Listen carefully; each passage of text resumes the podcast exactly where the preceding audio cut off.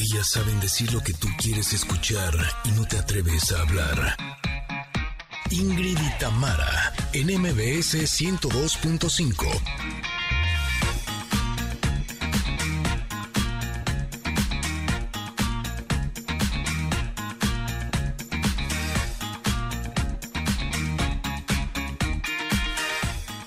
pues como está Tam en cabina, pues Estamos estamos, al aquí chan. echando el chan. Es que- pues sí, también. es que también también- tú, que vienes una vez al año. ¿Qué querías, Mario? O sea, que nos estuviéramos atentas. No, no se y puede. tenemos a todos en cabina haciéndonos señales de humo, Ya, aplausos. ey, ya. al aire. Y nosotros, no, que si el baile de Merlina, que si no, bueno, qué cosa. Familia, ¿cómo están? Es viernes, estamos con mucho gusto de cerrar la semana con todo y de estar con ustedes. El día de hoy nos va a acompañar el empresario y escritor Millet Curry, que nos compartirá herramientas para cambiar nuestras creencias e ir por el trabajo e emprendimiento de nuestros sueños. Uh, quiero eso. Connectors, ¿cómo les va? Buenos días a todos ustedes. Es viernes. Sí. Te Ay, veo, te siento. Tamar está, presente. No, no era así, ¿va? Está en su asiento. Ay, sí. Exacto, exacto. Exacto, muy bien, muy, bien. Oigan, pues es viernes, eso siente, se siente muy bonito, la verdad, y estar aquí en cabina se siente más bonito todavía. Nuestro amigo querido Pontón viene, porque es viernes, ¿verdad? Y viene a compartir su, su consejo de vida digital y su cover y su estreno y su, y Ay, su lo todo. amo, la verdad, te juro. Ayer que lo veía en la posada de MBS, en el escenario, rompiéndola, y lloraba de la risa. Ay, aparte estaba nerviosón porque Por decía, eso este- lo amo. así. Bueno, Pontón, aquí te esperamos, ¿eh? Porque vamos a platicar de todo y mucho más. Y el día de hoy también contaremos con la presencia de los actores Diana Bobbio y Alonso Íñiguez, que nos van a invitar a la obra de teatro Noche de Reyes. ¿Saben qué? ¿Saben qué? ¿Saben qué? No puede faltar la carta del comentario, no puede faltar la música nueva, no pueden faltar los regalos. Ustedes que ya están ahí, así es que lo tenemos todo, estamos hechos. Aquí está Ingrid, aquí está Tamara, aquí está todo el equipo de MBS. Así que comenzamos. Esto es el 102.5 y así iniciamos. Ingrid y Tamara, en MBS 102.5. A ver, Connectors, ¿ya vieron Merlina? Sí. También, también se llama Wednesday. Cualquiera de las dos es la misma. En, en España se le pusieron miércoles a la serie. ¿En serio? Ya ves que allá todo lo castellanizan. Sí, pero de hecho se me hace raro que Merlina se llame Merlina y no miércoles. Eso sería lo como lo correcto, ¿no? Sin embargo, ese, el nombre de Merlina, pues como ya nos explicaba Stevie, viene eh, desde la serie de los 70, o sea, 60, ¿no? Es esa serie de- en blanco y negro, donde en México así le pusieron al personaje. Órale. Yo creo que le hubieran puesto Miercolina. Yo creo que... Ándale, miércolín estaba bueno. Bueno, podía prestarse. Sí, mejor no. Estamos en el país del albur, ¿cómo crees?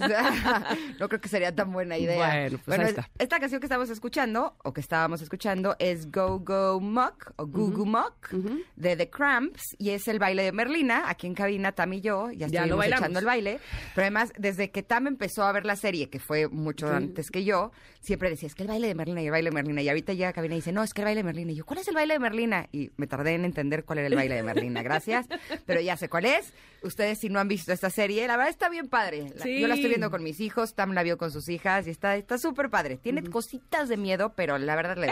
Es un monstruo ahí, este, ñaca ñaca, la verdad, pero muy Tim Burton, ¿no? Muy, muy- Amo a Tim Burton, o sea, y ayer me quedé en shock que nos contabas que Merlina nunca parpadea. Ajá, No me había fijado en ese detalle. Sí, sí, sí, sí. Este, ella misma cuenta cómo eh, ensayó esto. O sea, fue un acuerdo, digamos, del, que, que tuvo con Tim Burton para la creación del personaje, que esta Merlina no parpadeara. Eh, y es Qué difícil. impresionante, sí. Qué bárbara. No sé si yo podría dejar de parpadear. No, yo soy la más, este, ¿cómo se llama? La vaca Lola. O sea, yo, yo así, tic, te lo juro. O sea, La pero- Clara Bella. Eh, La claro, pero o, o me concentro en no parpadear o me concentro en... en tus líneas y tu texto. y- Exacto. sí, claro. Qué buena actriz esta Sí, chava. Muy buena. Nos habían dicho, ¿no? Que Tim Burton decía que era una actriz así fuera de serie. Sí, fíjate que ella hizo más chiquitilla una un sitcom. Este, si no mal recuerdo, no, no me acuerdo cómo se llama el, eh, eh, su, su serie, pero era que tenía un montón de hermanos y ella- no, tú no la viste, María, tú que eres más pequeña. Este, Te están diciendo joven, Sí, así, sí, nos sí. están diciendo viejas. no, solo más, solo más pequeña. Pero ya desde ahí se notaba su, su gracia, su eh, talento. Así es que, bueno, pues muy buen ojo para, para elegirla a ella como Merlín. Aunque muy chistoso porque la estoy viendo con mis hijos y uno de mis hijos que está por cumplir 14 años, voltea y me dice, es que yo no entiendo por qué todos quieren con Merlina, si siempre está de mal humor. Exacto. Le dije, adivino, a ti la que te gusta es la de los rainbows de colores, así, La y me dice, claro, y en eso me puse a pensar y dije, claro, es que así es su mamá. Así. Uno se va a identificar con los personajes Sí. que son más como tipo tú, ¿no? Y pues sí, no, pues yo sí soy bien optimista. Eso.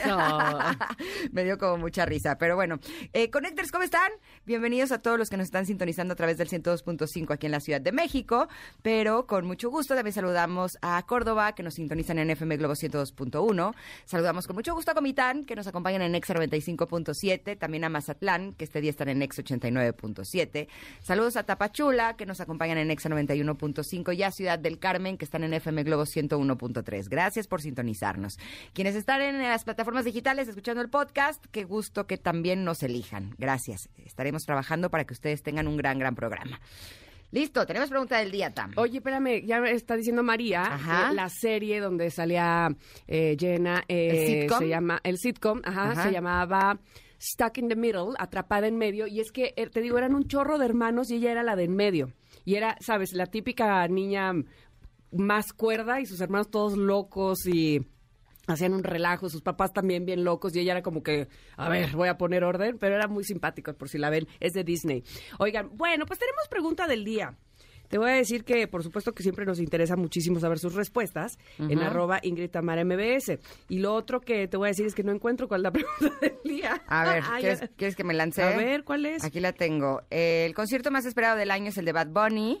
La ¿Ah, sí? reventa por los boletos alcanza el medio millón de pesos. Órale. Ay, ayer hablaba de eso con, con Pontón, sí está muy cañones. ¿Cómo van a pagar medio millón de pesos? Bueno, respeto, pero no comparto. No Pero comparto qué tal, pero, pero hago más poquito. Exacto. Pero entonces la pregunta del día es, si ustedes fueran muy pudientes, ¿por quiénes pagarían cantidades estratosféricas? Ay, no sé, no, no. ¿Medio millón de pesos? Pero... por, na- por mis hijos. Eso te, te iba a decir, pues si mi hija bailara en el Bolshoi o no sé. Este- Exacto, sería la única opción, o sea, por ver a mis hijos o a mi pareja, en todo caso, aunque si fueran mis hijos, mi pareja no tendría ni que pagar. Más les vale que me den un boleto. Oiga, mínimo. un VIP, una pulsera. Soy la fan número uno. No, no sé por quién pagaría tantísimo dinero. Bueno, ponle que no medio millón, pero bueno, ¿por quién sí dirías, me gasto mi lana, voy a ir a ver? O sea, por el beso de Ricky Martin, ¿se acuerdan cómo fue el- Ah, el- sí. la subasta en alguna ocasión que era para ayudar a una fundación y una mujer sí pagó un dineral? Ah, sí. Sí, entonces por, por mi Ricky sí, así. Pero por un concierto para ir a ver, o sea, sí soy muy fan de muchos cantantes, pero no pagaría esas cantidades estratosféricas. Pero díganos, ustedes, Connectors, ¿ustedes sí pagarían cantidades estratosféricas por ir a ver a alguien en algún concierto? Va a ser interesante saber por quién. Yo, Ay. y por Bad Bunny menos. O sea, ¿Cómo te explico? Hace ratito que estaba aquí en el baño, estaba escuchando una canción de Bad Bunny y te juro que digo, es que, no, o sea, ha ganado todos los premios. Ayer platicábamos que ya le Ay. ganó en récords hasta Michael Jackson. Sí, eh, yo lo que les decía este, pues sí, evidentemente respeto mucho a la gente que le gusta mucho y, que, y deseo de todo corazón que lo disfruten mucho.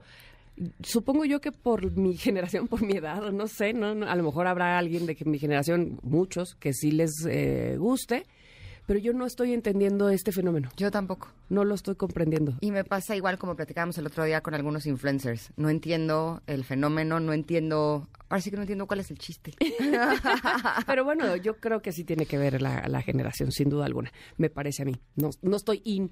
Eh, y saben que no me importa. y no quiero estarlo. No quiero estarlo. No, no es Tan. No, no es cierto. Oigan, este, ya encontré la pregunta del día. Pues, ¿dónde andabas? Pregunta del día. A muy buena hora. A, muy buena hora, ya que ya la preguntó Ingrid. Pero bueno, lo importante es la- leer más a- adelante las respuestas. Arroba Ingrid Tamara MBS. Y otra cosa importante de- que decirles es que en este programa nos encanta sorprenderlos con cosas únicas. Por eso te queremos sorprender con una lata bien fría de Canada Dry Ginger Ale, que es el refresco de color único dorado y de sabor ligero a ginger ale que hará que lo disfrutes mm, como ningún otro. Así es que córrele este 8 de diciembre en el Poliforum, el 9 de diciembre en Sumaya y el 10 de diciembre en Obrero Mundial, porque el equipo de Canada Dry Ginger Ale te va a estar esperando para regalarte producto así bien frío, bien rico. Así que ya lo sabes, córrele este 8, 9 y 10 de diciembre y disfruta de Canada Dry Ginger Ale, porque es único y delicioso. Ahora sí nos vamos a un corte, Vámonos. pero regresamos con el comentario. Ingrid y Tamara, NMBS 102.5. Continuamos.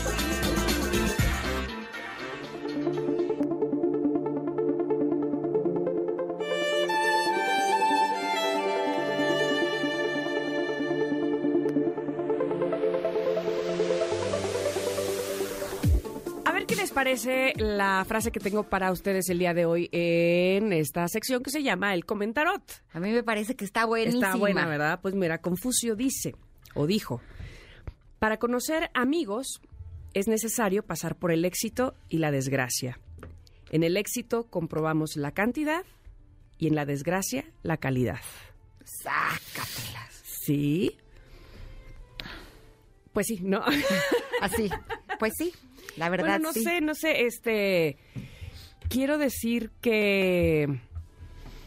A ver, en mi, en mi, en- en mi historia personal, me parece que he mantenido la misma cantidad de amigos, los mismos amigos, evidentemente se han ido algunos que por que, que más que por desgracias no hayan coincidido conmigo o no hayan estado conmigo, más bien porque no coincidíamos o no teníamos ya demasiadas cosas en común o porque va pasando el tiempo y las circunstancias son distintas y entonces se van alejando. Ahora, no quiere decir que en el momento que viví una desgracia no, no se me alejaron, pero lo que quiero decir es, o lo que me pasó a mí es, más bien los, los que dejaron de ser mis amigos fue porque me ocasionaron una desgracia. Eh, sí, no sé si me estoy explicando, sí, pero que gracias perfecto. a ellos eh, me pasó algo muy, muy feo. Este, ¿Por qué? Porque no me hablaron de manera directa, porque no fueron derechos conmigo, porque me ocultaron cosas, porque no hicieron las cosas con valentía y, y confrontándome. Y entonces por esa razón evidentemente dejaron ser mi- mis amigos. Sin embargo, cuando pasé por eso, los que sí consideraba yo mis amigos lo siguen siendo. Así es que bueno, me parece que en- por ese lado soy afortunada. Por el otro lado que les digo de que no me esperé que alguien que yo pensé que, que, que con el paso de los años y con las vivencias que tuvimos, de verdad que éramos buenos amigos, pues resultaba que no, ¿no? Que este, que en sus manos estuvo hacerme una ruina, ruinada, hacer una cosa muy ruin y me la hicieron. Entonces, bueno, eh, ellos ocasionaron esa desgracia, por decirlo de alguna manera. Sin embargo, eh, me gusta la estoy contenta digamos con la cantidad de amigos que tengo y con la calidad de esos amigos. Este, la verdad es que al día de hoy no, no quisiera pensar que como ya caí que unos amigos me traicionaron o me hicieron pasarlo mal, voy a andar ciscada o, o medio dando mi amistad a, a, a migajas o a goteo. Porque no soy así naturalmente, entonces no me gustaría ir por la vida con mezquindad de mi amistad. Entonces, bueno, si alguien se atreviera a hacerme nuevamente lo mismo, lamentablemente lo, lo volvería a pasar. No, no me estoy blindando de ninguna manera. Este, ofrezco mi amistad así, como soy, sincera, y este, y bueno, pues quien quiera recibirla y sobre todo quien quiera contribuir a esa relación, bienvenido sea. ¿Tú, Ingrid? Pues mira, eh, cuando caí en desgracia. Ajá, ajá, ¿se te fueron los amigos? Sí, Oh, total, sí, casi todos, ¿eh? Oh. Yo creo que me quedé con una amiga.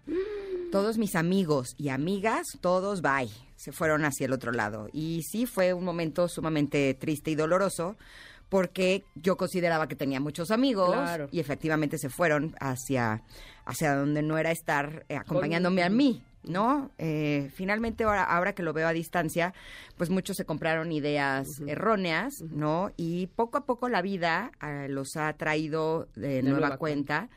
Ya no son mis amigos ni mis amigas como tal, pero eh, sí creo que todos han podido reconocer a través del tiempo que fueron de alguna manera injustos conmigo, ¿no?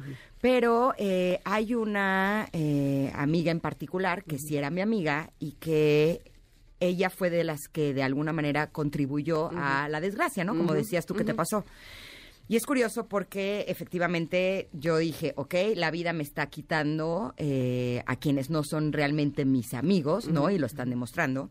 Pero también la vida fue muy generosa porque me trajo grandes amigos y grandes amigas. O sea, podría decirte que eh, la calidad, evidentemente por cómo han sido las cosas, pues sí ha ido subiendo a través de los años. Y yo por eso me siento sumamente agradecida. Pero justo estos días fue curioso porque unas... Eh, que, o sea, es, es, como un poco complejo, pero bueno, el punto es que me enteré de algunas cosas que ha hecho esta chava que no se portó bien conmigo. Y hubo cosas que me llamaron mucho la atención porque finalmente mis amigas eligieron eh, irse con ella, ¿no? A pesar de que ella se había portado muy mal conmigo. Y en ese momento dije, ok, está bien, finalmente eso habla de las prioridades que tiene cada quien. Y en estos días me he enterado de cosas que ella les hace a ellas también. Uh, que la canción. Y la sensación es como si no lo vieran grave. ¿No? Mm. Y yo digo, pero es que ¿por qué permiten que las traten así? ¿No? O sea, como no solamente se portó mal conmigo, sino que se está portando mal con ellas también. Y lo están permitiendo. Y lo están permitiendo, ¿no? Y, y con eso dije, wow, se me hace como, como muy interesante, hasta como de mm, experimento social, de ver por qué las personas a veces permitimos que nos traten de esa manera, que sean tan eh, despectivos. O sea, ella es grosera con ellas, es, es, es tramposa, les hace cosas muy feas, de veras. Y, y yo evidentemente no, no quiero meterme, ¿no? Porque finalmente siento que no es mi asunto, pero me dan ganas de decirle, amiga, date cuenta, ¿no? O sea, pero evidentemente no lo puedo hacer porque sería una forma de decirle, elegiste mal, ¿no? Eligieron mal. Pero finalmente cada quien, eh, y eso es lo, lo- como el, el aprendizaje que he tenido a través de esta experiencia, que cada quien elige cómo quiere ser tratado. ¿No? Y eliges ser tratado de acuerdo al valor que te das a ti mismo. Claro. Y finalmente, si tú permites que una amiga, una pareja, un jefe, un quien sea, te trate de, de- de una mala manera, eh, yo creo que es una forma en la que te estás demostrando a ti cuánto vales para ti mismo, ¿no? y, y se me hizo como una lección de vida impresionante. Fíjate que ahorita eh, que estabas hablando pensaba, eh, muchas veces nos jactamos o, o- presumimos de, yo tengo pocos, pero son de mucha calidad, lo cual Ajá. está bien. Sí, sí. O sea, está- es- pero se me hace que está bien a la mitad. No habría que tener pocos, habría que tener muchos. O sea, ¿qué, Y de buena calidad. qué- sí, claro. Eh, ¿Qué es la amistad en realidad? Ahí voy a poner a profundizar aquí, pero a lo que voy es tener empatía con alguien, porque no se trata de que tu amigo todo el tiempo te esté eh, vanagloriando y diciendo, ay, qué chuele, qué bonita, que... Un amigo también requieres, creo yo, que te hable con la verdad, te hable sinceramente, te diga, sabes qué, a mí me parece que esto que estás haciendo probablemente no te lleve a algo bueno, sabes, no, no quieres un porrista a tu lado. Este, no es la función de tu amigo, sí. sino que te acompañe, que, que te haga ver a lo mejor cosas que tú no ves, que sea sincero sobre todo, que sea directo. Y entonces, eso podríamos ser más personas y entonces eh, nuestra calidad de vida sería mucho mejor y nuestra eh, unión sería más sincera, sería más duradera. Entonces, qué padre que tengamos este amigos de calidad, pero ojalá que no nada más fueran pocos, con la con los dedos de la mano, ¿no? Hasta nos ja- jactamos en decirlo. Ojalá tuviéramos ese tipo de relaciones con más gente, ¿no? ¿Sabes que estoy viendo una película? Y cuando digo estoy viendo es porque veo de 15 minutos en 15 Ah. minutos porque no he tenido tiempo, que es de un actor que incluso fue, me parece que nominado al Oscar, algo Hill. Johan Hill o algo así, y la película se llama Stunts o algo así, o sea, ¿qué tal, eh? Tengo Pues súper buena memoria. O sea, todo es algo así. Pero bueno, el punto es que en esta película él es- está haciendo un documental sobre su terapeuta el que le ha ayudado muchísimo en sus problemas de salud mental. Y lo que quiere es que el terapeuta comparta las herramientas que a él le han ayudado tanto. Se me hace qué una, una cosa hermosa. Entonces, eh, una de las herramientas que comparte es que para tener una buena salud mental, y se me hizo brutal, se los quiero compartir a ustedes, es, punto número uno, tener una buena alimentación. O sea, este doctor habla de cómo si hay una relación directa entre la, la alimentación y la salud mental, y me hace totalmente sentido. El abuso de azúcar nos causa ansiedad. El abuso de alimentos de origen animal tienen muchísimas toxinas y nos provocan también un chorro de cosas, pero él habla que ese es como el primer escalón.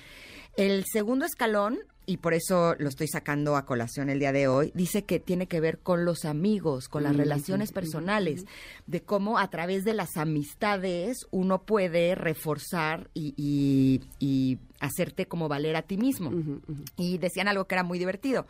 Decía que uno va a un terapeuta para que el terapeuta te, o sea, no te diga cuál es su opinión. Normalmente un terapeuta hace que tú solito te des cuenta de las cosas. Y un amigo siempre te da su opinión, Pero cuando se supone que no es el especialista, pero habla de la importancia de tener estas amistades. Y tres, habla de el poderte conectar con tu inconsciente a través de la escritura. Dice que es súper importante que todos los días escribas, aunque sea un ratito, porque al escribir es como un espejo que te ayuda a ver cosas de ti que no eres capaz de ver eh, si no escribes. Totalmente de acuerdo. Y te hace ver precisamente, sí, este, como, como salirte un poco de ti y, y, ser más eh, objetivo, o sea, no, no estar tan inmerso en ti porque no ves a tu alrededor qué pasa hasta que lo plasmas, tiene todo, el, todo el sentido. Cuando escribes te puedes dar cuenta incluso de, de lo que ya estás harto o harta. Sí.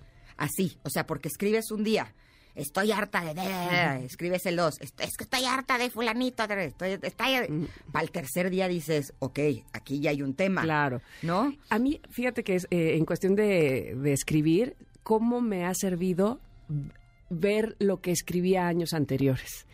Yo eso no lo he hecho nunca. Híjole, es... Yo lo destruyo. a mí, ¿sabes qué? Me hace... De entrada me hace sentir orgullosa de mí misma y hay otras donde digo, uff, esto todavía a veces vuelve, ¿eh? Ojo, ojo, porque ahí estoy empezando a repetir. Pero sobre todo, darme cuenta cómo he evolucionado en muchísimas cosas de verdad que un aplauso para mí, de mí misma, ¿no? Pero sí, bueno, regresando a los amigos, ustedes nos dirán porque la, la frase del día de hoy de Confucio está eh, posteada en nuestro Twitter, arroba Ingrid MBS. El día de hoy ahí está para que ustedes, ya saben, la compartan, la lean, eh, profundicen en ella, capaciten si es que tienen que hacerlo, en fin, ahí está. Listo, vámonos un corte, pero volvemos. Vamos a estar platicando, híjole, con eh, Millet Curry, que escribió el libro El árabe que vendió su BMW y nos va a hablar de cómo lanzarnos al emprendimiento. Somos Ingrid y Tamara y estamos aquí en el 102.5. Volvemos. Es momento de una pausa. Ingrid y Tamara en MBS 102.5.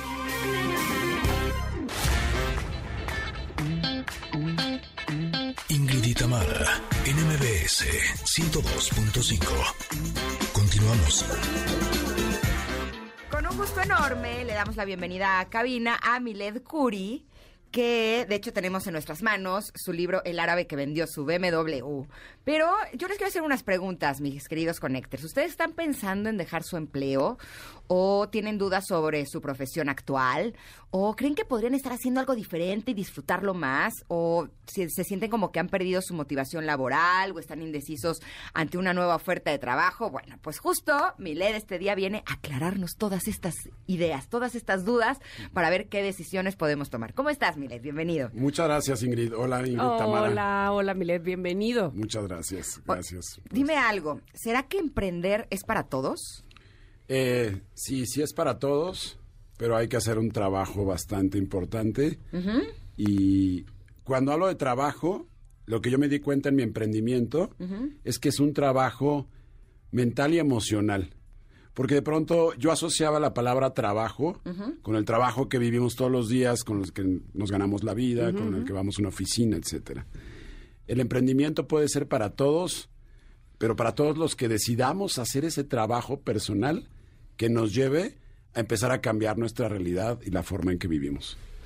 Oye, dime una cosa, me gustaría conocer un poco sobre tu historia, cómo tú decides precisamente que tu trabajo no sea ir a una oficina de, de 9 a 3 y de 5 a 8, o no sé los horarios que haya en las oficinas, pero básicamente eh, tomar la decisión de tú tener las riendas de tu profesión y ser tu propio jefe, porque pues suena muy bonito, pero no, no es cualquier cosa. No quiero decir ni fácil ni difícil, no es cualquier cosa. Correcto, Tamara. Mi historia, yo trabajé 20 años en empresa. Yo me ponía mi corbata, mi saco, corbata, y fui muy feliz. Yo tenía un trabajo muy, muy bonito. Eh, la última ocasión que fui empleado, estuve 11 años en la industria automotriz. me convertí en el mejor vendedor de la marca automotriz donde eh, Laborabas. laboraba. Tenía un horario en- genial. Llegaba a 11 de la mañana, vendía dos coches, me iba a comer a un gran restaurante, vendía otro coche en el restaurante, regresaba, facturaba otro en la tarde y me iba a las 6 de la tarde a una reunión y me la pasaba genial. Tenía un gran trabajo, tenía un gran empleo. Y cuando yo salí de esos 11 años de, de, esta, de este área de ventas, me salí más enojado que emprendiendo. Oh, ¿Sí me explico? ¿Por qué? Porque de pronto mi mente siempre me decía que cuando fuera dueño de mi tiempo, cuando fuera emprendedor, o cuando fuera mi propio jefe millonario, etcétera, todas esas historias que nos vamos contando, entonces era cuando iba a ser feliz, iba a ser abundante, iba a ser una persona de valor, ¿sí me explico? Yo siempre en mi mente, Ingrid, Tamara, tenía el tema de que si no, que si era empleado o godín, como decimos en México, entonces era poca cosa. ajá. Y que si tenía yo un negocio, una marca personal, o era un emprendedor, que aparte ya llegara a ser un emprendedor, o, o un inversionista, o un, emple- un empresario, entonces iba a ser alguien en la vida. Ya. Eso me ganaba siempre en mi mente. Yo me fui de mi empleo, padrísimo, la verdad, padrísimo. Pues sí suena reviento empleo, la verdad. Padrísimo, era súper chamba, sí. Pero me fui mucho más como con estas emociones de, de enojo, como de vámonos, no sé qué, ya voy a... Entonces, eh, ese es el... Sí, lo que es- detonó. Eso es lo que detonó, sí. Ujú, ok. Oye, porque además, este, uno, no sé si, si a ti como eh, fuerza de ventas o como gerente de, ventas, no sé si te pasaba por la cabeza, porque muchos compañeros este, que conozco que se dedican a eso te dicen, es que pensar que estoy vendiendo para alguien más. O sea, que el que gana, o sea, que yo solamente gano una comisión de eso que vendo, ¿no? Este, cuando podría yo ser el dueño del y de todo lo que vendo, no sé qué, ¿no? Entonces, a lo mejor te quedaba esa esa idea de en lugar de vender para tal dueño, pues que el dueño sea yo, ¿no? Y me lo quedo para mí. Correcto, esta idea de que trabajar para alguien más es como perder el tiempo, nada que ver. Nada que ver. Porque la- yo me di cuenta en este camino, yo llevo cinco años emprendiendo y estuve 20 años en empresa, en empleado. Y me di cuenta que la riqueza empezaba mucho más en mi mente Mm. y, que, y que mi mente era muy pobre ganando mucho dinero en ese empleo. ¿Sí me explico? Sí, sí, sí, sí. sí. Eh, y ahora con el tema de pandemia, donde la gente estuvo en casa, dos años estuvimos, ¿no? Pero eso fue una obligación que, que tuvimos que cuidar nuestra salud, nuestra integridad y quedarnos en la vida. ¿no? Pero mucha gente ahora está un poco confundida si regresar a su empleo. Luego hay gente que está molesta porque tiene que volver a una oficina. Ya no sabe si meditar, si no, si regresar, si volverse, irse un monte a... me- no, ¿Sí me explico? O todas las anteriores. Y, y quiero, quiero expresar algo importante. Hay que hacer un trabajo personal, que ahorita les voy a compartir cinco pasos que yo he aprendido en mi emprendimiento, ok. que me han llevado hoy ya a poder realmente vivir y tener mi, mi estilo de vida que me gustaba cuando yo era emple- empleado, pero me llevó cinco años. Hoy la gente, si tiene que regresar a una oficina y no ha hecho un trabajo personal, hay que regresar a tu chamba y hay que honrar tu trabajo y hay que disfrutarlo y agradecer que un dueño al que de pronto dicen, ay, es que le dejo dinero al dueño, pues ese dueño pasó por muchas cosas Claro. para que tú estuvieras ahí. Y tu trabajo es importante porque a lo mejor eres una pieza muy, no a lo mejor, es una pieza muy Sí, importante de tu empleo. Hay organizaciones enormes con cientos y miles de empleados que son súper importantes para un país y para una organización. Hoy tenemos miles de servicios, de productos padrísimos y atrás de eso hay un empleado que hace posible nuestro celular, nuestra ropa, nuestro auto, etcétera. ¿no? Ahora, yo hace como, ¿qué será? Este, muchos años, yo creo que como 11, 12 años, ya llevaba mucho tiempo haciendo televisión, pero dije, "Pues, yo quiero sacar mi, mi alma de emprendedora. Y puse mi negocio de cremas. Hice una fórmula de cremas antiestrías, otra fórmula de crema reductiva. La verdad es que mis fórmulas eran espectaculares. O sea, realmente sí, podría decir que en mis embarazos no tengo ni una estría, ¿no? O sea, estaban además probadas en mí. Eh, estaban hechas de grandes ingredientes que honestamente ninguna crema del mercado tenía, porque pues muchas cremas por el negocio pues les ponen mucha agua o aceites minerales, ¿no? Que no es como lo mejor. Y pues eh, empecé mi negocio. Y pues fracasé horrible.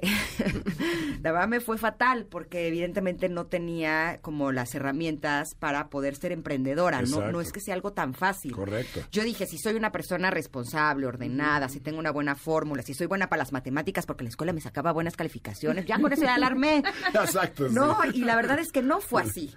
Eh, Tú podrías decir que con las herramientas que nos vas a compartir, eh, podemos darnos una segunda oportunidad quienes nos estén escuchando que ya lo hayan intentado y no lo hayan logrado. Eh, este Tenemos que ir a un corte. Ah, ok, vamos a ¿Te parece si al regreso me contestas mi pregunta y nos compartes las herramientas? Venga. ¿Va? Ay, ay, venga. ¡Ay, ay! Somos Ingrid y Tamara. Estamos platicando sobre emprendimiento con Milet Curi. Regresamos en unos minutos. Es momento de una pausa. Ingrid y Tamara, en MBS 102.5.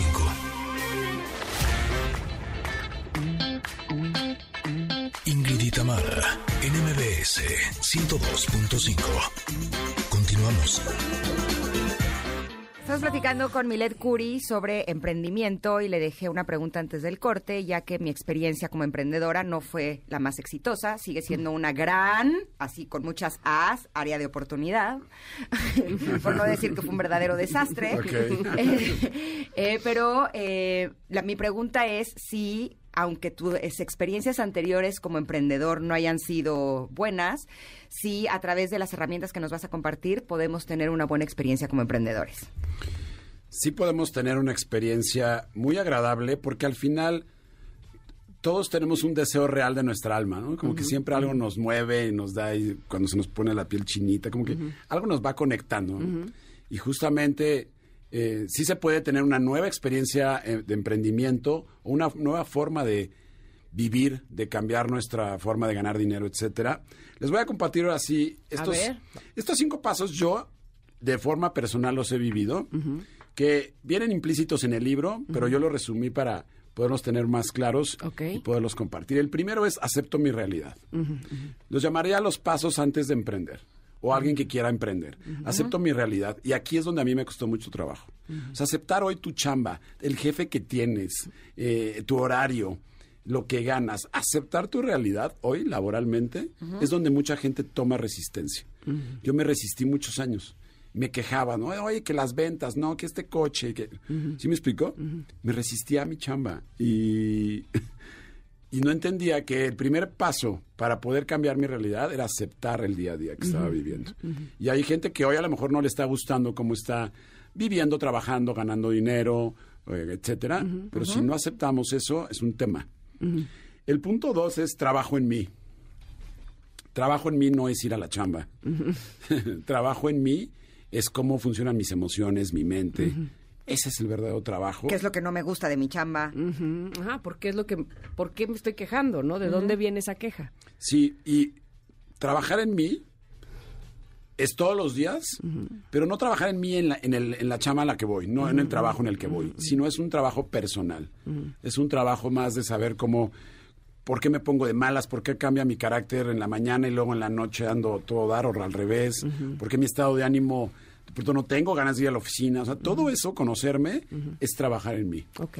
Y eso hay que ir a cursos, hay que leer libros, hay que ir a seminarios, hay que salir a buscar la información porque pues, no nos va a llegar. Sí, no nos van a tocar a la puerta. claro. Pero ahorita hay muchísima. Correcto. Y hay muchísima que incluso es gratuita, ¿no? Y en la que nos podemos enriquecer enormemente. Creo que ahora sí ya no hay pretextos para no trabajar en uno, ¿no? Sí, ya, yo creo que ya no es opción. Ya creo que ya los, ya es como canasta básica. ¿no? La tercera es me hago responsable. Entiendo que hoy todo lo que tengo, mi trabajo, mi ropa, mi eh, todo, todo, mi coche, donde vivo, evidentemente mi oficina, en mi- todo lo he creado yo. Híjole, eso es bien fuerte.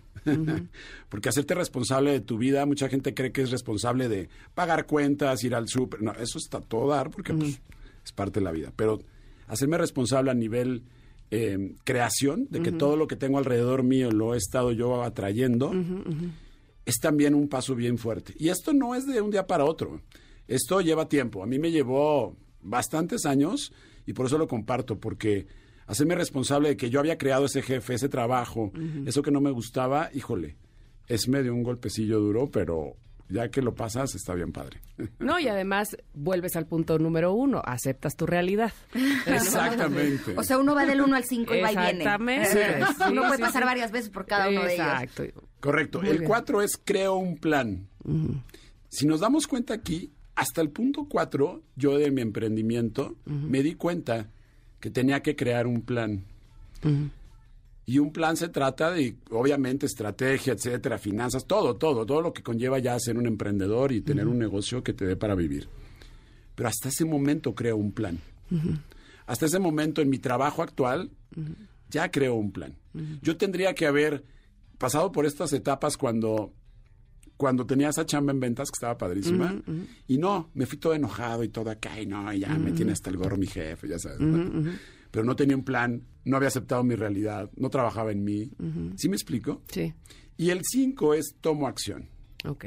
Ahí, hasta el punto 5, ya puedo tomar acción para emprender, para realmente ya dar pasos firmes que me lleven a un emprendimiento, emprendimiento saludable, saludable financieramente, emocionalmente, etcétera, y que sea obviamente un negocio.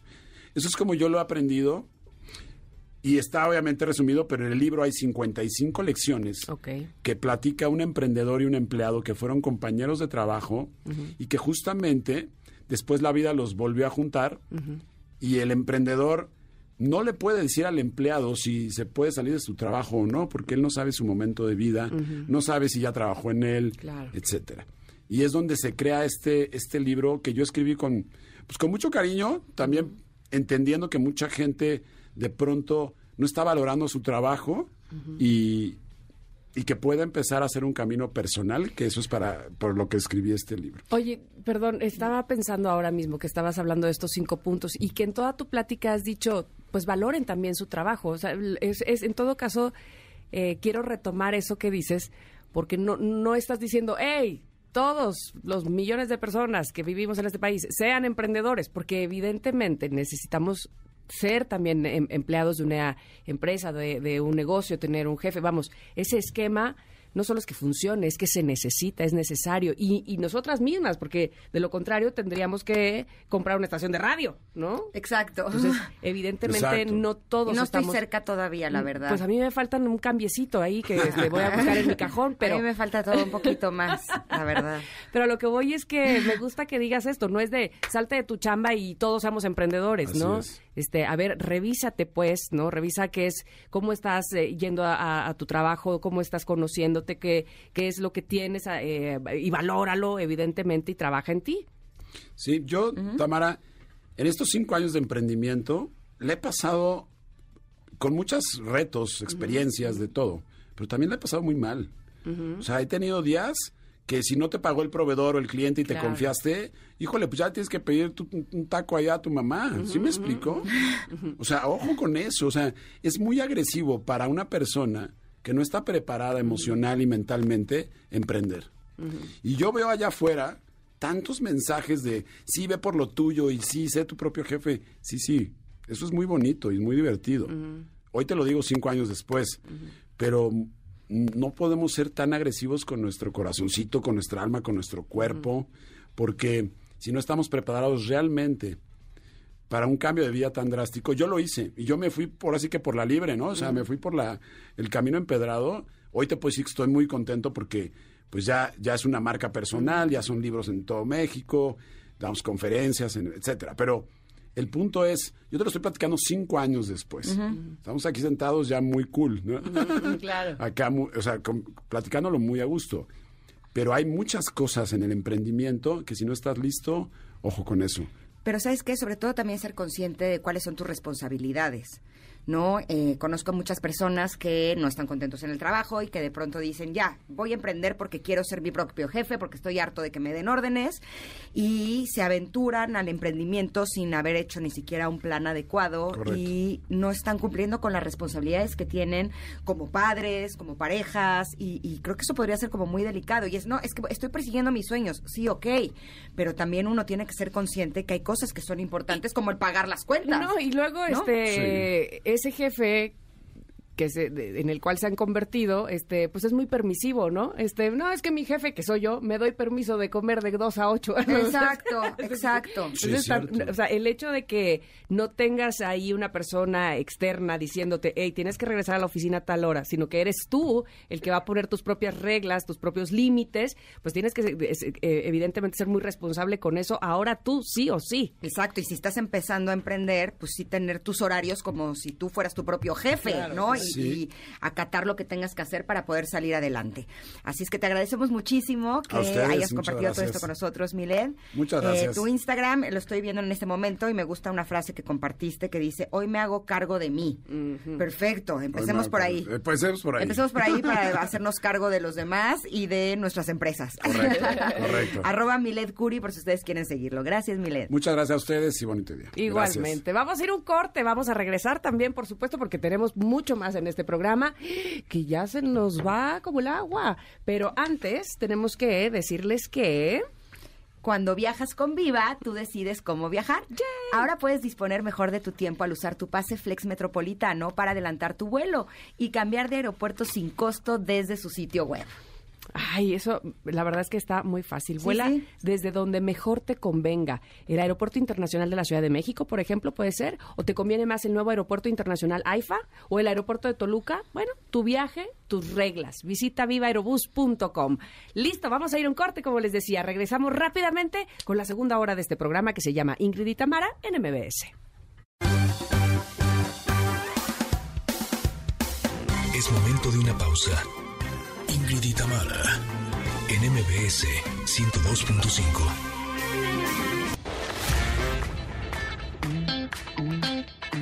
Ingrid y Tamara, en MBS 102.5. Continuamos.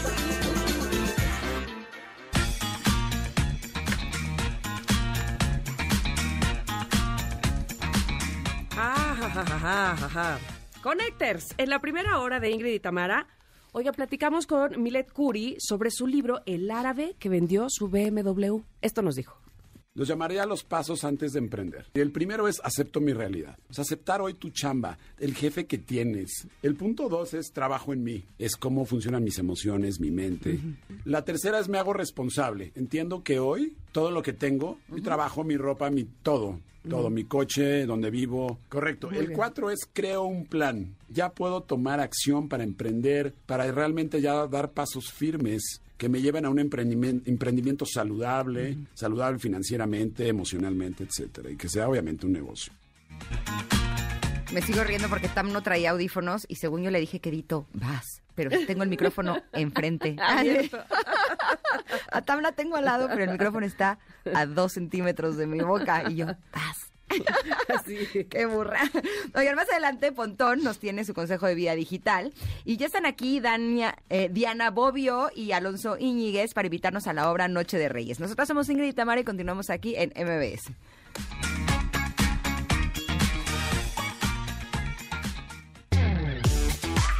Ingrid y Tamara, en MBS 102.5. Mira, Martin Garrix nos está deleitando con esta canción que se llama Heroes y tiene todo el estilo de Dan Reynolds de Imagine Dragons. ¿Qué, pa- qué pasó? ¿Qué pasó? ¿Ahí se están fusionando o qué? ¿Están copiando uno al otro o qué? Así. Eh, yo les voy a decir algo como compositora. ¿Qué soy? como compositora. O sea, uno eh, como que escucha las melodías y las pone en una canción. Y sí me ha pasado varias veces que estoy componiendo una canción y digo, esta, esta melodía está padrísima y la pongo en una canción y así. Y de pronto, después de co- como que de masticarla mucho, digo... No, es que esta es una canción de tal, Claro, ¿sabes? tus O sea, como que ya no sabes. Exacto, es bueno. muy difícil. O sea, de hecho, podría decirles que es muy fácil plagiar. Totalmente. Porque no sabes si esta melodía que se te está ocurriendo eh, la escuchaste alguna vez y puede ser alguna vez hace cien mil años. Totalmente de O acuerdo. si sí. es eh, producto de tu inspiración, de, de tu creatividad. No, y decían, esta tarde Villover de Armando Manzanero es igual a eh, una sinfonía de Beethoven. Tan, ta, tan, ta, ta, ta, ta, ta, ta, tan, ta, ta, ta, ta, ta, ta, tan, tan, tan, tan, tan, tan, tan. Y es, esta tarde vi llover, vi gente correr y no está... O sea, dices, pues ni modo que Ni es bien que no, fácil que claro. pase, se los juro que sí. En fin, muchachos. Aunque se rían de mí de que Martin dije que soy compositora, pero estudié la carrera, la licenciatura en composición musical. O sea, no es Martin cualquier Garrix, cosa. estás disculpado por mí. Exacto. No sé si por los Imagine Además está buena Ay, la sí. canción. Además sí está buena. O sea, no sé si por Diane Reynolds, pero por mí sí. Adelante. Por mí también. Listo. Oigan, el día de hoy me da mucho gusto que estoy aquí y en cabina y puedo ver a los ojos y puedo sentir cerca de mí a los invitados. Y hoy está con nosotros, como decía Ingrid hace un momento, Diana Bobbio y Alonso Íñiguez, director de la obra Noche de Reyes, que se presenta en el Teatro Milán. Bienvenidos los dos, ¿cómo están? Gracias. Muchas gracias, muy contentos de estar aquí y emocionados Ah, de bueno. venirles a contar. Cu- cuéntenos, por favor. A ver, te voy a dar el micrófono a ti primero, Diana, para que nos hables de qué va esta obra.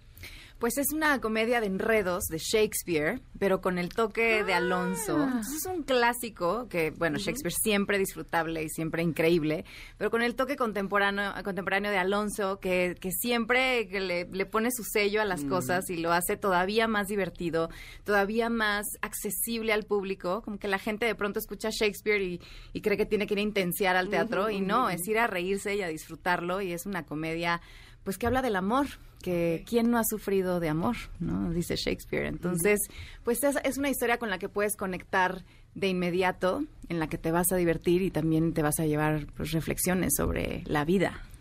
Alonso, me parece interesante el ponerle tu toque a Shakespeare, ¿no? O sea, eso no es cualquier cosa. Eh, realmente se puede hacer lo que uno quiera con un libreto de un grande como él. Sí, definitivamente. Yo pienso que Shakespeare aguanta. En, en el teatro hay una frase que es Shakespeare aguanta un piano, ¿no? Es, Ah, ¿de aguanta lo que sea, ¿no? Y Órale. sí, y, y lo que creo que es increíble de los, de los clásicos como Shakespeare es que es tan poderoso lo que viene en su interior, en su médula, que uno puede modificar las cosas alrededor sin modificar la médula y entonces sigue funcionando y sigue siendo vigente. Sobre todo eso es lo que es importantísimo. ¿no? Oye, pues lo que estábamos hablando ahora mismo con la música, en todo caso, ¿no? Y, y para eso es la, la plasticidad de las artes, en todo caso. También, eh, me estoy recordando, más allá de que evidentemente me vas a contar eh, detalles de esta puesta en escena en específico, me estoy acordando que hay dos películas de Cantinflas que a mí me gustan mucho y una de ellas es Romeo y Julieta, precisamente de Shakespeare, porque toda la película está en verso, pero cantinfleado. Quien hizo ¿Es en ese, serio? te lo juro, quien hizo ese texto es un genio, porque además le entiendes a todo de inicio a fin y no se sale de la trama. Es impresionante. Pero platícame tú, ¿cuál es tu toque? Shakespeare aguanta un piano. ¿Ves? Aguanta un piano y a Cantinflas. Este, pues en realidad lo que yo hice cuando yo leí la obra es una obra muy musical. Por- Shakespeare mismo propone mucha música al interior de la obra. Y entonces cuando yo la leí dije, estos personajes están enloquecidos, todos están como exaltados. Y es se- la, la historia, les cuento rápido, son unos gemelos que naufragan, se separan en el naufragio y llegan a Iliria, a las costas de Iliria, que es un lugar donde hay gente que está enloquecida. O sea, hay gente que está el del luto absolutamente y otro está completamente enamorado y uno está completamente borracho y entonces son personas que están exaltados, ¿no? Y llega Viola, que es la gemela, y se tiene que disfrazar de hombre para poder sobrevivir. Y todo el mundo se enamora de ella, él. Ah, oh, Entonces uh, es una, oh. una cosa de los equívocos sexuales y del amor y es muy divertida. Entonces lo que yo hice fue traerla como a un... eh, Es, es como un- una mezcla de un montaje isabelino y un cabaret alemán de los 20 o de los Ok. 40. Entonces hay mucho cabaret, todo el mundo canta, baila, tocan instrumentos en vivo. Eh, hay alguien baila Irish, alguien hace clown. O sea, es, un- es- la verdad, yo lo que digo es un despliegue de, de talento de parte de los actores. Es brutal. La gente no- como que ya no sabe qué esperar. O sea, cuando ven el Irish dicen, ¿y ahora qué sigue? Y luego alguien canta ópera, y luego alguien canta. Y se va volviendo una cosa en donde la gente sale y dice, ¿qué es esto, Dios mío? Salen muy embriagados, como los propios personajes de, de Iliria, que es el lugar a donde, a donde llega Viola, ¿no? O sea, yo no soy una experta en Shakespeare, evidentemente, pero sí creo que sus obras más famosas eh, son tragedias, ¿no? Está la de Macbeth, por ejemplo.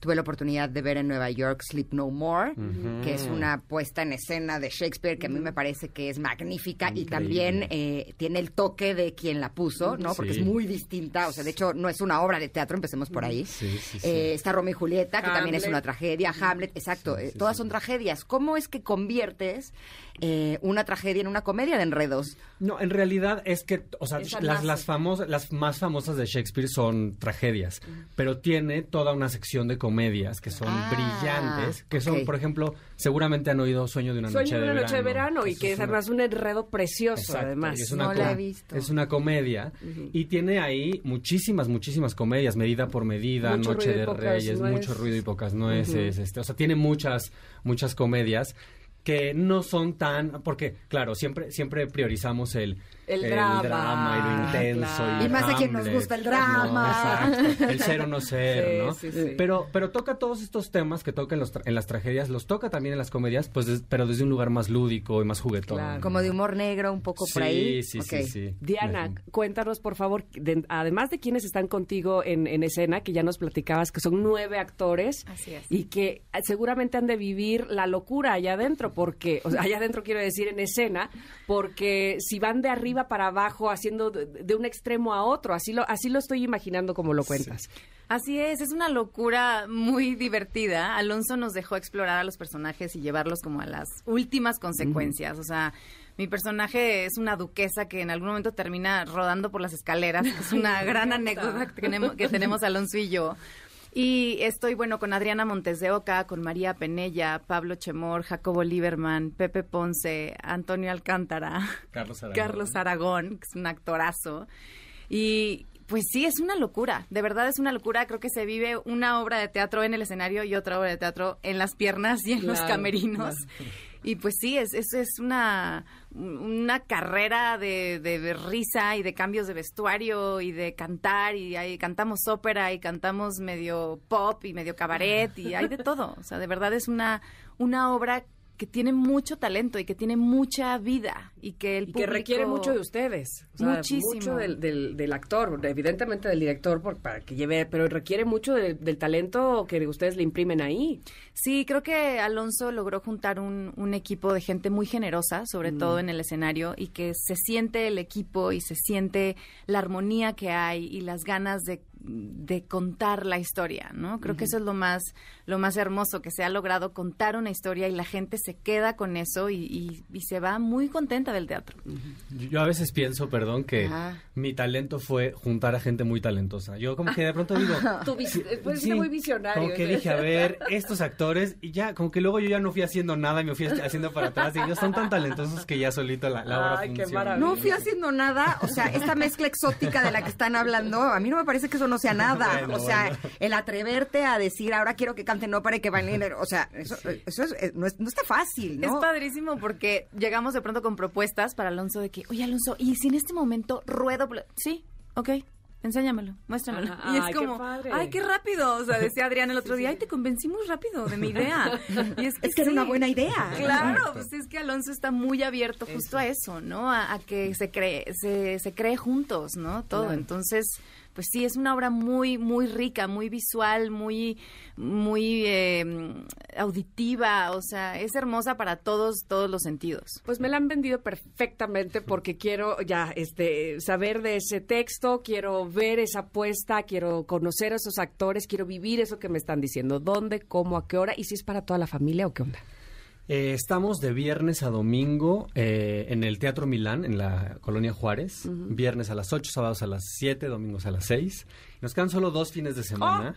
O sea, este fin de semana de- que empieza hoy y el, y el próximo es nuestro último. Vengan, tienen que Sí, venir. quiero ir. Sí, sí, sí. Les vengan, juro que sí me la Sí. tocaron muchísimo. Vengan. Eh, y yo creo que es a partir de, es como para adolescentes, ¿no? A partir de, sobre todo por, por los temas. ¿Adolescentes de la- qué edad? Yo creo que 14, por ahí, ¿no? Sí. Ya está muy aguantable. No, no, hay- no hay nada, simplemente la longitud de la obra Claro. y todo eso es como lo que la vuelve complicada. Y, y muchas veces el lenguaje, en por momentos es complicadillo, pero nada que no se resuelva con lo que está pasando en la escena. O sea, por eso no es para niños. Pienso- Porque es compleja, más allá de que tenga escenas que no sean adecuadas para Mm, ellos. Sí, no, no tiene, o sea, todo, todo está perfecto para los niños. Siento nada más que es un poco larga. Claro, Entonces claro, claro. eso, sobre todo. Un poco larga, ¿cuánto dura? Dos horas. Ok. Dos horas. Que a veces los niños como que la atención Sí, es sí, intermitente. Sí, ¿no? pero es que últimamente hay películas de tres. Entonces, por eso mejor Sí. pregunto. Sí, sí, sí, sí, sí, sí. No, no, dos, dos. Dos. Y, y como dice Diana, desde el inicio se abre con un número musical que donde la gente entiende que esto es ir a divertirse, ir a echar relajo y que la Exacto, gente... la locura es- total. Exacto. Involucrar al público, padrísimo. Perfecto. Entonces, en el Teatro Milán, solo este fin de semana y el que sigue, ¿y en los horarios? Viernes 8 de la noche, sábado 7 pm, domingo 6 pm. Perfecto. Pues eh, agradecidísimas estamos de que, de que hagan este tipo de obras, además, de que desmitifiquen también a Shakespeare, porque Sí. este, mira, que es, es- es un buen punto este que comentaba Ingrid. Ahora sé que Shakespeare también hace comedia. Evidentemente sí, Sí. este, y que, y que obviamente hay que divertirnos en el teatro, pero además hay que aplaudir a grandes actores como tú. Gracias, Diana. Mm, muchas gracias a ustedes. Gracias a los dos. Muchas gracias. Éxito.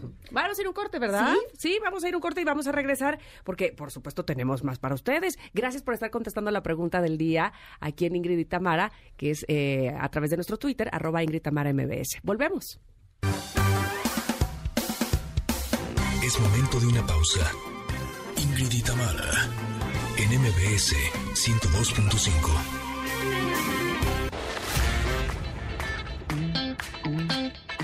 Ingrid y Tamara, en MBS 102.5. Continuamos. Bien por Shakira. Y Will I Am. Don't you worry. Tarara, Bienvenido, Pontón. ¿Qué tal? Bienvenidos, ¿cómo están? Esta no es la canción que nos trae No, el no, cover no. de estreno y así. Este no. Pero llegó un poquito antes y dijimos, vamos a aprovecharlo. Vamos, ¿verdad? Vamos a aprovecharlo porque vamos a hablar de la posada que Muy tuvimos bien, no, ayer. padre, la verdad, buena organización, buen concierto, buena gente, buen, buena vibra. Pontón brillando en el escenario. Pues ni- Te daba pena, la verdad. Sí, claro. Porque, pero era Tengo la pánico primera vez. escénico siempre, toda la vida. ¿De Es que, es que es cinco Sí. del Por dos. Cinco de la No sé, ya se me ocurrió decir eso. ¿Pero eso qué porque, tiene que ver? porque él es tímido. Sí. Él con lo suyo, su computadora. Sí, y generalmente me dicen, Pero- ay, eres, eres muy serio. Típico. Ah, pero ya te conocí, es bien buena onda. Sí, Sí, serio que no soy- significa Ajá, mala onda. Pero te voy a decir una cosa, Ponto. Lo que pasa en todo caso, donde nos puedes engañar de eso que dices de que eres este Pánico escénico. de pánico escénico, Ajá. es que tus videos Sí, los haces como muy espontáneos, todo, pero estás tú solo contra tu cámara. exacto. No estás enfrente del el público del Teatro 1. Exactamente. este, ¿Y sabes del por qué? Cultural. Porque ahí no me siento juzgado. Es decir, cuando estoy grabando yo mismo con mi cámara, pues el único juez soy yo. Y tu cámara ya. es muda. Es muda, es una máquina con la que no puedo discutir. Entonces, Exacto. cuando hay gente, digo, "Ay, híjole, me van a juzgar. O sea, tengo ese, ese, me van a decir que eh, no, que estoy, que así, que nada. Entonces me entonces- pongo nerviosito. Desde primaria ¿eh? y secundaria, de, tienes que subir a la tarima a exponer tu presentación. ¿De en tal". veras? Híjole, me daba terror, terror. Y poco a poco fui ahí trabajándolo. Me metí a clases de locución, de doblaje, pues siempre me encantó. Ah. Eh, siempre quise ser así, ¿no? Ah. Pero pues siempre me daba Mira, venciendo, me- venciendo miedos. Sí, y este, y por ejemplo fui, tuve una banda de rock, etcétera, pero yo el baterista, yo el que estaba atrás.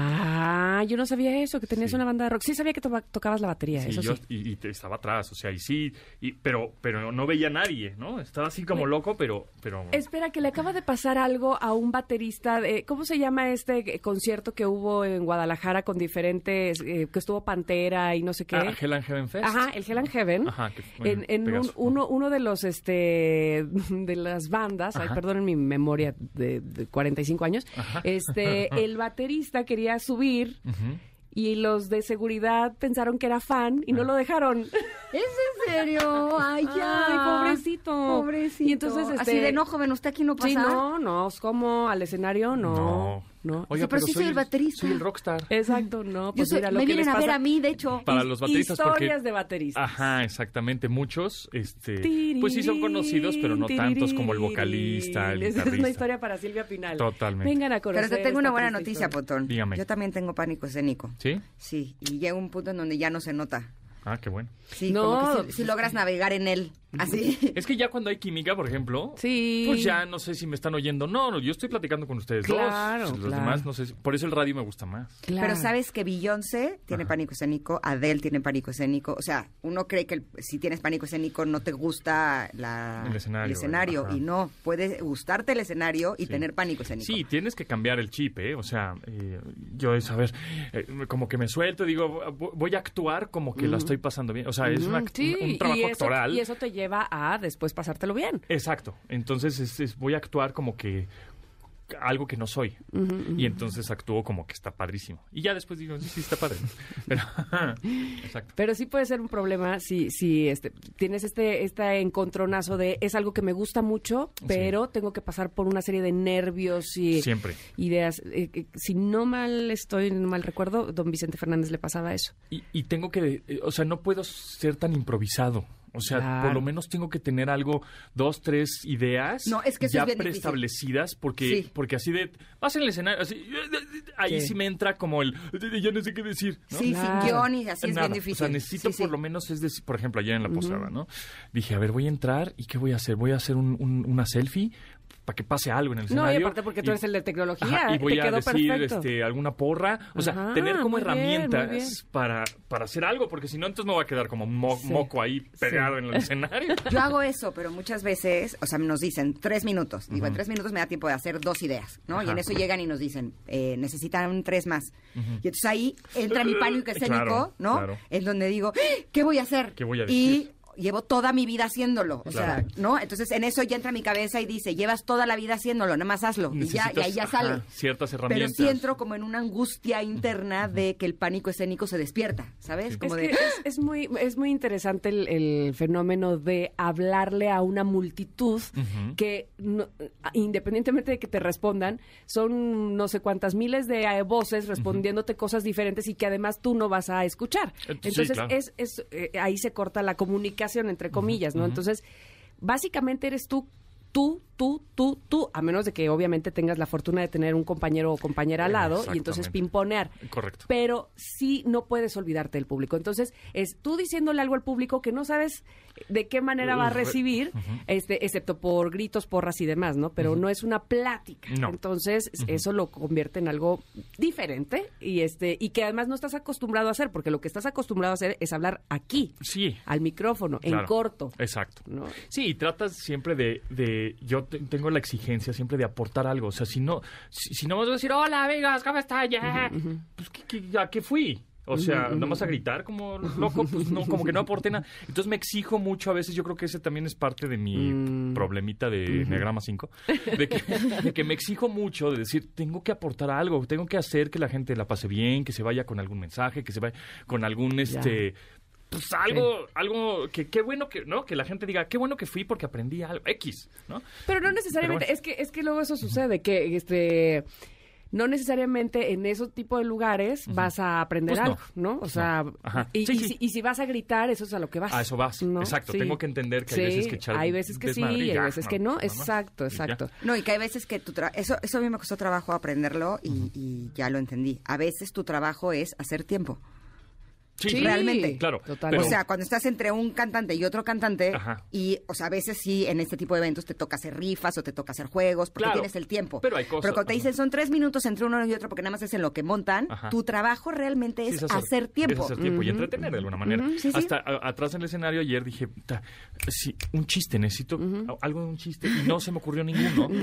Por si acaso, ¿no? Algo medio tec- tecnológico. eh. Y, y- Un chiste tecnológico, te adoro. O sea, Sí, deberías ser sea, el más aplicado, entonces, neta. O sí. sea, y te lo está diciendo una que es súper aplicada. me- No, me- pero Pontón te da la vuelta. Por eso lo estaba, digo. estaba, sí, nerdeando ahí. me- Era me- tan aplicado que hasta Ingrid la aplicada se dio cuenta. O y sea, entonces de pronto, yo creo que de pronto, y apenas creo que estoy entendiendo que me dicen, es que eres muy serio, es que estoy pensando o investigando, buscando en mi celular qué voy a decir, porque no se me da, o sea, el. "Oh, sí, vamos a hablar bien elocuente. Hace poquito me pasó justo en la estación hermana Exa, me dicen, ¿no quieres mandarle un mensaje a las mamás de Armada? No sé, algo así, súper que me sacó totalmente de Sí. mi, pues, Sí, de sí, mi tema, de que la pasen bien. Ajá, dije una, una burrada increíble, súper mal. Según yo me quise hacer el sentimental, lo hice todo terrible. Pero porque me sacas de ese... Te voy a pasar un tip que te juro que es fundamental. Yo hice un programa de televisión durante cinco años, ¿no? Que se llama Venga la pensé, te va a pasar un tip. No te dediques a eso. No, no, no, no, no, no, no, te voy a decir Ah, recetas de cocina, güey. Decir. Y evidentemente esos cinco años intentaba ser una persona inteligente que aportara cosas, ¿no? Me fui muchos años a hacer otros proyectos y cuando regresé a ese proyecto que me presentaron como que regresaba, pusieron un video de un collage de cosas de lo que había pasado en los cinco años en los que estuve Trabajando. eh, trabajando ahí. todo el collage fue todas las veces en donde la regué. O sea, puro blooper. Cuando me caí, cuando la regué, cuando... Ah. Y te juro que cuando llegué dije, o sea, eso es lo más emblemático. O sea, debo decir que cuando la riegas puede ser lo mejor que te puede pasar. Sí, pues es cuando Y se, tener viral- eso en mente se es- viralizan las cosas, ¿no? Pero de pronto Sí, es- Ahora hay de regadas a regadas, Ahora te voy a decir, si buscas ser viral, pues evidentemente eso es lo que te conviene. Pero si no, o sea, si Exactamente. tu, si tu objetivo es otro, Eh, Pero hay regadas que son simpáticas, Sí. que tienen humor. Pero Claro. por eso. Que son improvisadas de pronto, eh, espontáneas. navego con la bandera. Esa acabas de decir una gran palabra. La espontaneidad y la naturalidad es que te lo da todo. Eso. Totalmente. Eso sí, es. ser, ser natural como eres, como así naciste. porque, eh, como... sí, vamos, que, que tienes un bagaje, que eso está en tu cabeza y que puedes hablar de eso. Pero para hablar de eso, pues sí tienes que estar nutrido, ¿no? Ajá, O sea, ajá, pero lo hablas naturalmente, Sí, sí, pues, o sea, no, no, no, este, no engolas la voz, ¿qué tal, amigo? No sé qué. No, y que cada que abres la boca la riegas también. O sea, no. Sí. o Sí, sea, siempre hay que pensar lo que dices. Y eso es lo que a veces me cuesta, ¿no? Ajá. Si yo soy de los que puta, publico un tuit, híjole, ¿publico o no lo publico? Puta, ¿lo borro o no lo borro? Eh, imagi- y así hablo a radio. Entonces, puta, ¿lo digo o no lo digo? Al final, estoy luchando contra mí. Elocuencia Pero y bueno. este diplomacia Ajá, y políticamente lo más correcto posible. Sí, porque no quiere ser el que trascendió Oh, por... Ay, el güey. el Vete a ver a, Bad Bunny que para que se te quite. Sí, ¿verdad? Y luego digo, digo, bueno, pues Bad Bunny están cobrando este mm, preventas de fortuna. 500 mil pesos. 500 mil pesos por una preventa de un boleto. Y dice pura burrada. Ah, pues Bueno, ese güey pues- la hizo. Ay, pues, pues mejor digo pura que burrada. Lo que es seguro, Lo ser que es seguro de sí mismo, ¿no? Claro. Oigan, mucha este, lana, tenemos que ir a un corte, nada más que Ah, antes, de antes. eso les tenemos una recomendación, porque para todos los que no conocen pan Gabriel y les encanta tomarse un cafecito con un pan, Lo necesito. les tenemos una alternativa de pan saludable, libre de gluten, huevo, leche y azúcar. No, bueno, fíjese nada más. Todo el pan está elaborado con harina de papa, fermento de linaza, lechada de arroz y endulzado con stevia. Denme, denme. Exacto, tiene una gran variedad de pan dulce y pan blanco para sándwiches, hot dog y hamburguesas. Uh. Y tienen una nueva empanada de crema pastelera vegana deliciosa. Oigan, ¿saben qué? ¿Qué? Eh, aquí en CDMX son muy afortunados porque hay sucursales en Condesa, en Coyoacán, en Polanco, en Lomas Verdes. Hay en el Estado de México también, hay en Nuevo León, hay en Guadalajara, en Querétaro, en Coahuila. Son más de 150 distribuidores en toda la República Mexicana. Me encanta. ¿Y saben qué? Todos los jueves del mes tienen promociones de 3 por 2 en pan blanco. Ah, eso está buenísimo. Pero otra cosa buenísima que les voy a decir y que no pueden desaprovechar, a las 10 primeras personas que lleguen a cualquier sucursal Pan Gabriel y mencionen que lo escucharon aquí con nosotros, con Ingrid y Tamara, y que estaba Pontón también, esta promoción les va a entregar una deliciosa dotación de Pan Gabriel. Nada más con llegar y decir, lo escuché en Ingrid y Tamara, y ya les dan su dotación de Pan Gabriel. Miren, Oye, estamos bien cerquita, ¿no nos pueden mandar unos? Pues yo diría que sí, ¿no? Tengo ¿Cómo hambre, ves? ¿Cómo ves? Panecito. Pues, si no, mira, ahorita vamos gluten. Ahorita vamos. Vamos, y órale. Está aquí bien cerca, la de decimos, Polanco. Lo oí con Ingrid. Habla Ingrid. Y, y- y- Así. y lo dices ahí. Lo escuché con Ingrid y Tamara. Oigan, el partido está buenísimo. Híjole, ¿cómo van? 1-1 es Croacia, Brasil. Croacia-Brasil. En tiempo extra. Ah, oh, uh. Fin del tiempo extra. Se van a penales. Se van a penal. Uy, Me van- fascinan los penales. Ahorita lo ponemos en VIX. Los penaltis. Para Y- que- y- porque los penales suena como que te gustan los penales y no. ¿Por qué no entiendo? Los, los centros penitenciarios. Ajá, los... los Ah, los penalties. Ajá, exacto. Perfecto, va. Pero me- yo me pongo nerviosísima. Sí, yo también. Hijo, Ahorita no les puedo. contamos cómo van los penales. ¿Quién, quién gana, Croacia o Brasil? ¿Quién prefieres? Esta vez yo creo que Brasil, sí, sí prefiero. Brasil, Eh, Brasil. es que mis hijos quieren que gane Croacia porque Croacia. estamos, Ah, para que- intentando que se vayan los rivales más fuertes. Para y para mis hijos, Porque Brasil yo- es rival más fuerte. Sí. Estoy de acuerdo contigo. Oiga, vamos Sí. a ir a un corte, porque la plática está re buena, pero este, pues hay que ir a un corte. Y regresamos, porque ahora sí tendremos la recomendación de música de Pontón y, por supuesto, todo lo que nos tiene que decir Se de vida van a digital. ¿eh? Oh. ¡Uy, siempre nos sorprendes!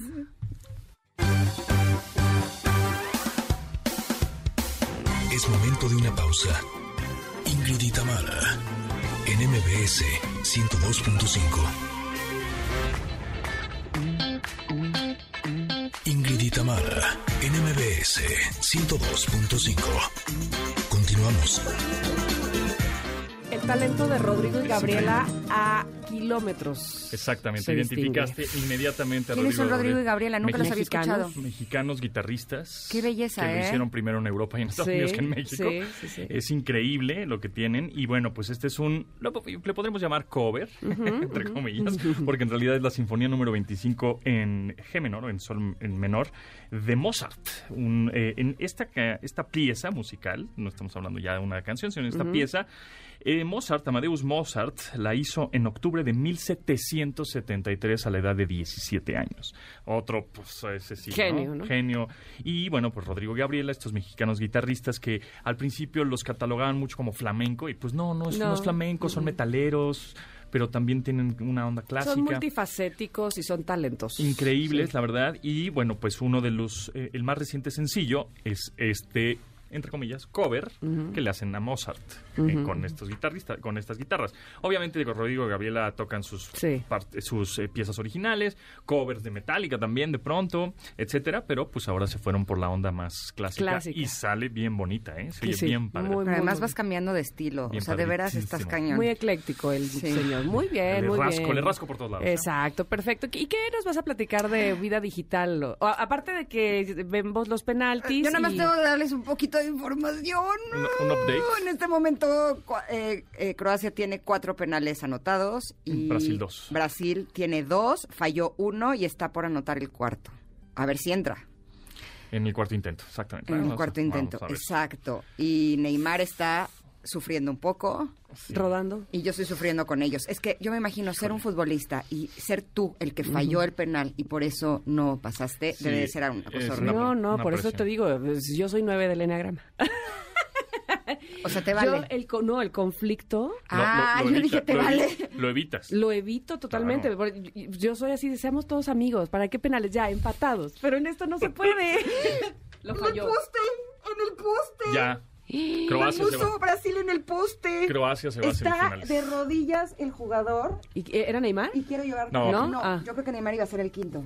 Croacia Se supone que la pasa. presión más grande está en el primero y en el quinto. Eh, Era de Rudiño o algo así. Croacia, híjole, se quedó en O sea, semifinales. no, no, no, no, no. el Brasil, para el todos Están, favorito. El lloran- favorito. están llorando en Los el piso los jugadores. El- Ah. el favorito. Voy a llorar con ellos. A mí no me gusta ver a la gente Porque sufrir. además era Brasil. ¿Tú qué eres? ¿El- ¿Eres seis, Diana? Yo soy cuatro, imagínate. Oh, la Soy llorona. la, la llorona. La drama queen. Oye, pero espérate, este, porque muchos apostaban a que la final era Brasil-Francia. Sí. Y no. Y no, se me hace que va a ser, amigos, Argentina-Portugal. Ay, solo me da gusto, la verdad, por Portugal, mis hijos. imagínate, La Messi, pulga- la Messi pulga contra el bicho. CR7. Pues si lo ponen, porque no está jugando de titular, y debo decir que cuando vi que no estaba jugando eh, Cristiano Ronaldo, Ujú. les dije a mis hijos, pero ¿cómo es posible que no esté jugando? Me dijo, ma, pues aunque no lo creas, hay mejores jugadores. Y sí, metieron pero- un chorro de goles. Sí, metió- el que pusieron en su lugar metió tres goles. Nada Pero, más. pero te voy a decir una cosa. Es. Eso me hace pensar que Portugal es equipo, no es un jugador. A diferencia de Argentina.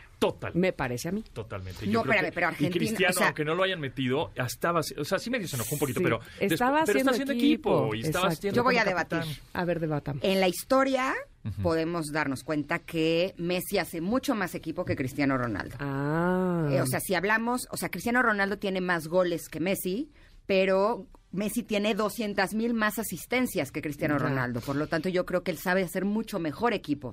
Porque cuando Messi, pasado- perdón, cuando Messi ve oportunidad, o sea, y lo puedes ver en sus partidos, muchísimos los manda asistencia porque ve que el otro jugador está mejor colocado. Y Cristiano Ronaldo no hace eso, él siempre es el que anota. Fíjate, y yo en el, en el partido pasado lo que escuchaba de los cronistas era que, eh, que Messi estaba sosteniendo al equipo. Este, entonces no, no, no sé que, cuál es el, cuál es la fórmula de Argentina. Probablemente sí se apoya mucho en Messi, pero como dices tú, pues también él es base para que sucedan las cosas, ¿no? Si la final es Portugal-Argentina, va a ser la final más vista de todos los Sí, tiempos. El rating sí, se va a romper sí. de todos los eventos deportivos que hay en el Ya planeta. Tierra. Eh, la foto esta famosa que hizo Annie Leibovitz, Del donde sale ajedrez. el ajedrez Ay, de Louis Vuitton, donde es está verdad. Messi, Cristiano, va a cotizarse todavía, todavía mucho Ajá, más. O sea, O sea, en esa foto no me puse a pensar, no me, no, no me, no me, me fijé cómo estaba el tablero. Ajá. ¿Alguien iba ganando en esa foto? Hay una, fíjate que le pregunté a mi amigo ajedrecista, este Manuel López Michelone, y me dijo que, bueno, ahorita te lo investigo bien, pero me dijo que sí es una partida de Nakamura contra alguien. O sea, sí es una... Ah, real. Sí es una partida Ajá, real. ajá. O sea, no es un jaque mata al pastor o una así. No, no, no, no, no. Lo- Así lo- se cebollita llama. y su cilantro aquí Así bien se rico. llama. Sí, sí, sí, pero lo que dice eh, Pontón es como que se hizo un Photoshop de, o digamos, una jugada que sí existió, Eh, sí existió. en realidad. Exactamente. Ay, qué cool. Sí, sí. O sea, Ahora- sí pusieron las, las, Las piezas, piezas. donde tienen que ir. Ahora, les voy a decir lo que dicen mis hijos. Y sí, mis hijos son fans de Messi, ok. Pero ellos dicen que Cristiano Ronaldo lo llevaron al Mundial solamente para generar rating. Ah. porque los Porque otros no jugadores, porque ya no va a jugar, que de hecho lo meten solo como porque es Cristiano Ronaldo. Entonces, si llegan a la final, yo creo que lo van a meter un rato, pero solo por eso, porque sí creo que el que está jugando en su posición, pues sí es más joven. Sí, sí, sí. A lo mejor no tiene la experiencia de Cristiano, pero sí ha jugado impresionante. Pues qué bueno que Portugal tenga más estrellas, ¿no? Además de Cristiano, me parece muy bien. Justo ya investigué, hice memoria un Ok, poco, ok. Ya me, ya me acordé. ¿Hice este, memoria en Google? Ya me acordé que eh, la partida representa, eh, es una es una partida entre Magnus Carlsen, que es el campeón mundial de ajedrez, que es noruego, por cierto, contra Nakamura, Ok. este Ah. japonés gringo, este que representan justamente ahí la rivalidad entre Messi y Cristiano. Pero a lo que voy, en esa partida, en ese momento de la foto, este, se nota que hay algún ganador, es decir, eh, No, tendríamos que analizarla, pero es una buena idea. Vamos a analizarla. Sí, para, para con- ver si no predijo Ajá, ¿quién esa foto, quién Ay, ya te estás clavando en la textura, Tamara. Claro, ¿Viste? ¿quién ganó si, el de- si Messi o Cristiano? ¿Quién estaba, Sí. quién estaba ganando ¿Quién en esa Oigan, yo estaba sé de ajedrez, me voy a meter ahorita y les digo. Ándale. En esa posición. ¿Quién En- estaba sí, ganando en esa yo sí he jugado ajedrez. Se- seguramente Carlsen, ¿eh? Ajá. Magnus Carlsen. Nada más hay que ver quién era Magnus Carlsen, si era Messi o, O o era Ronaldo. Ajá. Ahorita Bueno, me meto y les veo cómo están las fichas, Sí. porque Las piezas, sí, sí, este, sí. yo estuve en varios torneos, nunca gané ni una partida en los torneos, pero sí estuve en los torneos. Pero de que fui, fui. Exacto. Me hice presente. Yo iba a acompañar a mis hijos y era la única forma de estar cerca de ellos participando, pero bueno, ahorita se los checo y se los digo al regreso del corte. Nada más, antes de, de irnos y poder regresar con el último bocado de este programa y con tecnología con Pontón, eh, la verdad es que en este programa nos encanta sorprenderlos con cosas únicas, por eso queremos sorprenderlos con una lata bien fría de Canada Dry Ginger Ale. es el refresco, qué rico, ¿no? De Sí. color único dorado y de sabor ligero a Ginger Ale, que hará que lo disfrutes como ningún otro. Oigan, corran este, eh, bueno, el día de ayer 8 de diciembre, pero eh, fue en el Poliforum, pero hoy 9 de diciembre en Soumaya y mañana 10 de diciembre en Obrero Mundial, porque el equipo de Canada Dry Ginger Ale los está esperando para regalarles producto bien frío y delicioso. Ya lo saben, corran 8, 9 y 10 de diciembre y disfruten de Canada Dry Ginger Ale, único y delicioso. Vamos a ir un corte, vamos a regresar, sí, con esta pizcachita que nos queda de programa aquí en Ingrid y Tamara en MBS. Es momento de una pausa. Ingrid y Tamara, en MBS 102.5. Tamara, en MBS 102.5. Continuamos. Conclusión. En la partida de ajedrez, Cristiano. Ronaldo versus Messi. Ajá, ¿Quién exacto. ganó? A, A ver. ver. exactamente. En el este anuncio de Ajá. Louis Vuitton, de la, ma- el beliz, la maleta en donde están las piezas acomodadas, es una partida que clásica sucedió, ajá. que sucedió exactamente entre Nakamura y Magnus Carlsen. Magnus Carlsen, el campeón mundial, que ya está, ya se aburrió del ajedrez y ya se quiere retirar porque no hay poca cosa para él, ¿no? Entonces, Ah, porque siempre gana. siempre gana, Sí. exactamente. Entonces, esta, esta partida, el final fue jaque perpetuo. O sea, empate. Y claro, le digo a Pontón y a Ingrid, se me hace muy lógico, que porque ninguno de los dos, ni Ronaldo ni, ni Messi, iban a querer estar sentados del lado del que perdió. Claro. Entonces, fueron muy inteligentes los de la marca y seguramente hasta se los pusieron por contrato. En una de esas, ¿eh? Que, este, que, que la partida iba a ser donde Es iban a estar equi- Seguro. equitativos. Seguro. pues Ahora, yo conté esas- las fichas, y- o sea, las piezas, y Cristiano tenía más. Entonces podría parecer que fue así, pero en la Pues, original en, no. En una de esas, ¿qué será que se vayan a penales en la final? Esta foto nos está diciendo. Es el pulpo Paul, es el nuevo pulpo que- Paul, esta foto. O sea, que de veras, si, si sucede que Argentina y Portugal llegan a la final, se van a los penales y termina ganando Argentina en los penales, no voy a decir que me rapo, pero, o sea, Pero te pintas el pelo de rosa. De azul, argentino, albiceleste. Ándale, azul Híjole, no, blanco. No, Azul tampoco está blanco. muy dramático. Voy a pensar qué voy a hacer.